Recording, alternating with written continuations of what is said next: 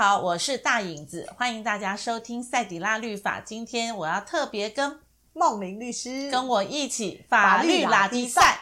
那个梦玲律师介绍我看你的婚姻不是你的婚姻，然后我觉得这个台湾的影集越做越好看，然后对，然后从里面呢，我就产生了一个疑问，就是你要我看那个到底跟我的赛迪拉律法里面有什么任何法律的问题吗？嗯。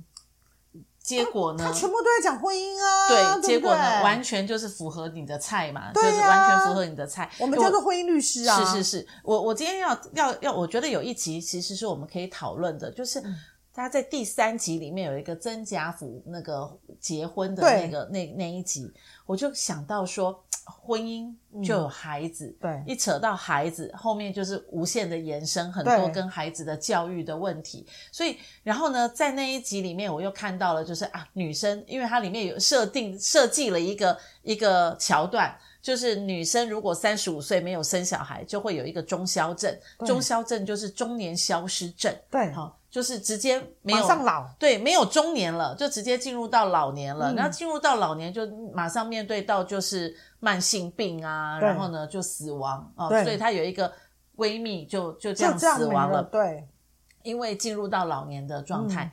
可是。女人后来就变成说，因为我我担心我有中消症的状况，嗯、所以就很想要赶快进入到婚姻，好像很想要赶快小孩。对，然后呢，就看到女主角常常就在那边一直验孕。对、哦，我没有小孩啊，没有没有怀孕，没有怀孕，就很担心自己到一个中消症的状态。得得个 COVID-19 就两条线就好吗？就很紧张那样的。又我们他我们都很不希望有两条线，可是剧中都很希望有两条线。对对对对对。对，但这个东西我就很想要跟梦玲律师一起来讨论，就是。女人好像进入到婚姻就会变成是一种生产的 工具哦，就婆婆妈妈都会想说，哎，赶快生，呃，怎么还不生？结婚三年了还不生，要不要去做个检查？啊，是你不行还是他不行？然后呢，如果要不要去做什么人工受孕？好，那如果不做，那怎么办？你们，你难道婚姻后面一定要有孩子吗？然后女人一定就变成一种生产的工具吗？然后还有一个是因为要生产，所以就不能。有工作吗？然后因为生了小孩就不能上班，就必须要带小孩吗？你看我的问题一堆耶，来梦玲律师解一下，嗯、你自己的在在所有的处理案例当中，是不是都会碰到这些问题？其实我呃从大领子刚才一直在讲说，那个那个结结婚之后是不是一定要有小孩？嗯、我我就想到我自己哦，吴梦玲啊就是我我跟我先生是我们是恋爱七年才结婚。嗯嗯我知道，因为如果没有听过那个梦玲律师倒追阿达的，请回听。对对对对对。那那可是那时候我们要结婚的时候，其实我们两个是先设定好，嗯就是说，呃，我们大概两年之后我们才想要有小孩。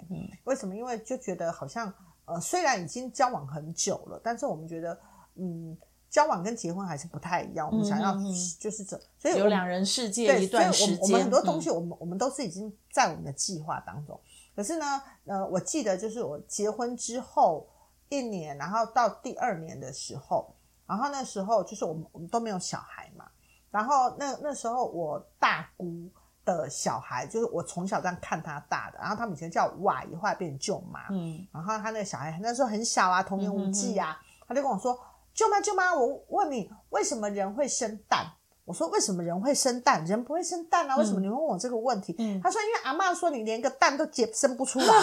哎，这个问题好好笑哦。对，我我我就开始跟林以达说，嗯，我们要生小孩，嗯，然后我努力半年，因为我因为我不想要连蛋都生不出来。对，然后如果生半年再生不出来的话，我就不生了，嗯、因为本小姐我从来没有我要做的事情会做不到的事情。嗯嗯嗯，嗯。然后呢，我们我们就很认真，就是就是努力的造人，然后就都没有，嗯、真的就是，嗯，都是一条线，对，都是一条一条，然后都没有。嗯、然后所以等我们要放弃的时候，嗯，哎，他就来了，嗯嗯嗯，他就来了。通常放松的时候就会有，对对对，越紧张好像都会没有。对，嗯、那所以其实我在看那一出戏的时候，我我自己也在想，就是因为我当时我为什么会想要有小孩？嗯，就是我我我会想要设定两年以后有小孩，是因为我觉得呃那个时间是我的可能成熟了，然后我我觉得我可以用很成熟的心态去迎接那个爱的结晶。嗯，可是为什么我会因为一个蛋的这个那句话，那句话就把我激怒，嗯、然后我就觉得说，你做妈我一定爱生几个来、嗯、来证明我绝对生得出一个蛋来这样子。所以其实有时候，嗯、有时候你有时候在现在的、嗯、到即使到现在哦，嗯，我觉得我们常常会觉得说，结婚生子好像是人生 KPI 里面。你要完成的，对你你的代办清单里面，好像你必须一定要完成的事项，嗯、好像没有完成，你觉得人生好像就就没有完整。嗯，可是呢，我等我做婚姻律师之后，我就会发现，有时候呃，没有结婚，没有孩子，你的人生反而比有结婚有孩子还完整。这是这是。对，对也有也也是有可能的。对，但是我觉得就是说，好像 我们用女生的角度来看，嗯、因为女生要承受怀胎十个月嘛，好，男生好像感觉上就是嗯嗯嗯猛力一下，然后呢，精子就游到了终点之后，后面好像就没有男生的事情。对，也不能这样讲，就是这十个月好像没有男生的多伟大的事情。等到孩子出生，当然父母亲都要为孩子一起来、嗯、一起来担这个责任。可是。女生好像就必须要去负那怀胎十月的那种状况的时候，嗯、其实付上的代价是很大的。有些工作、啊、好，甚至于有些。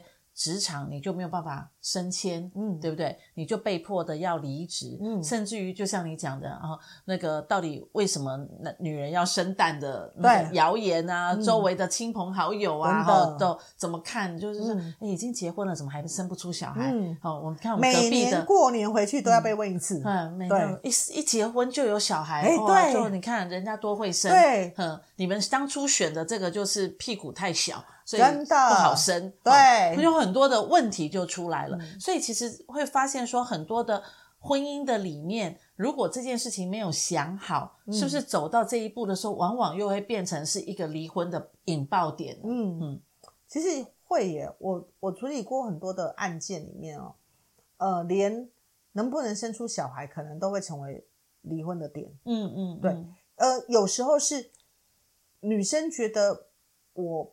不太想要有小孩，嗯，我我爱你，我跟你结婚，可是我不见得我想要小孩。那为什么女生不会想要小孩？有有可能有很多的原因，有可能是因为她身体的状况，是，也有可能是她觉得我不想要现在有小孩，我想要完成我人生的一个目标之后再有。然后也有可能是因为她童年的一些阴影状况，她觉得她自己可能没有办法嗯承担为母的这个重责大任，所以她不想要有。嗯、可是男生有时候他想要小孩。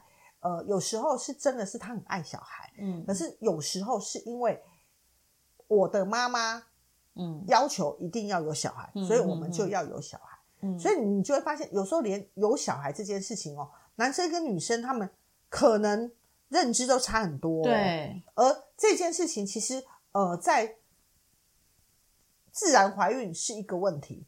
在人工受孕的时候也会是一个问题哦，因为我处理过很多的案件，就是很辛苦，就是那个呃，其实人工受孕苦的是谁？太太啊，那个女生，苦的是太太，她每天都要在肚皮上打那个排卵针。对，嗯、那那那那个时候有有时候她在打这个东西，然后体贴一点的先生会帮忙打，体贴一点的先生会安慰，体贴一点先生会，可是也有有一些先生是他打他的，他玩他的 game，对，然后。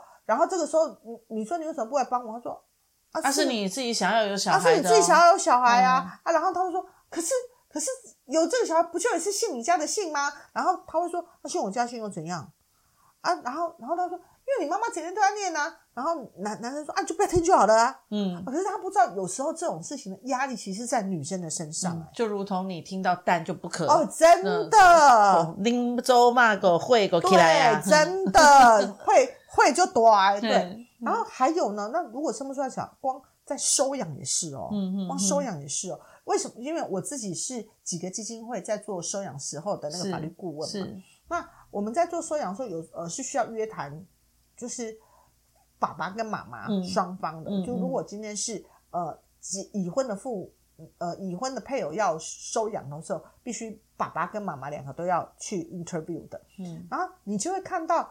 有一些状况是妈妈很想要，然后你就看那个爸爸来 interview 的时候，他就是一副我要我给啊啊啊！为什么我就，因为他想要啊，就他想要啊，然后、嗯嗯、我就其实我我常会说哦，在这样的情况之下，未来这个婚姻可能会产生一些小波折。因为，因为其实好像就就长辈的想法就是说，有了孩子才有继承人，对，好，而且最好是男生，对不对？对，当然，现在男女平等的状况已经比较能够消弭一些这种想法，嗯、但是好像还会想说，你起码要生出下一代来。可是现在的人来说，会觉得说，我的人生我还有很多想要去完成的事情，嗯、我不想要被孩子拖累。孩子只是我们的。嗯一块而已，它不会成为我们的全部。可是这出戏里面为什么要设定一个年纪三十五嘛？对，因为我我知道了，重消症。对，因为三十五岁通常女生就要开始进入到一个一个检查，比如检查抽羊羊水来做羊膜穿刺的一个年纪。我有抽过。对，就是为为什么？因为觉得说，哎，女生的怀孕期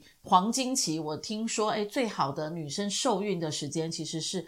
二十六到三十，对。可是往往我们现在看到二六和三十的，连可能连个对象都还没有，你要他怎么怀孕生子嘛？所以为什么他设定这个啊？是因为说，哎，我们很希很希望女生能够在这个年纪以前就赶快把生小孩的事情给她搞定嘛？对对，对。所以才会有这样的一个设定。嗯。所以生小孩难道在婚姻当中是这么重要吗？会不会有那种就是生不出小孩而离婚的？有啊，嗯，有啊，我们。我我真的觉得有时候我很心疼女性，嗯，就是嗯，我常常讲生小孩这件事情哦，又不是你自己的问题，嗯，对，常常出现几几个状况，第一个是是母体的问题，嗯，第二个是精虫的问题，嗯，那第三个是可能双方都有问题，嗯，那通常你你会发现就是那种就算是精虫有问题的。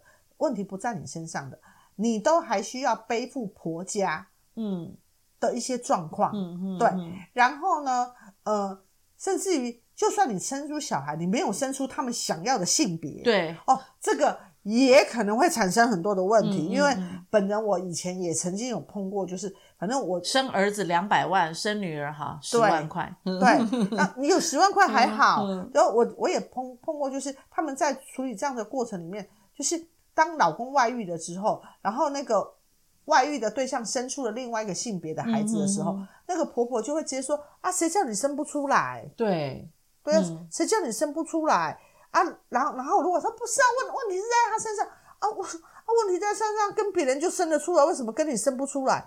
似乎好像外遇这种事情已经不再是问题了。他把外外遇这种事已经不再是问题，为什么？他已经把。啊，谁叫你生不出来这件事情盖在外遇之上？嗯，对，嗯，所以这个事情其实我们在处理上面也有碰过，也碰过。哦，所以其实我觉得说，透过这出戏，有可以很多看到，其实就是离婚的很多的原因。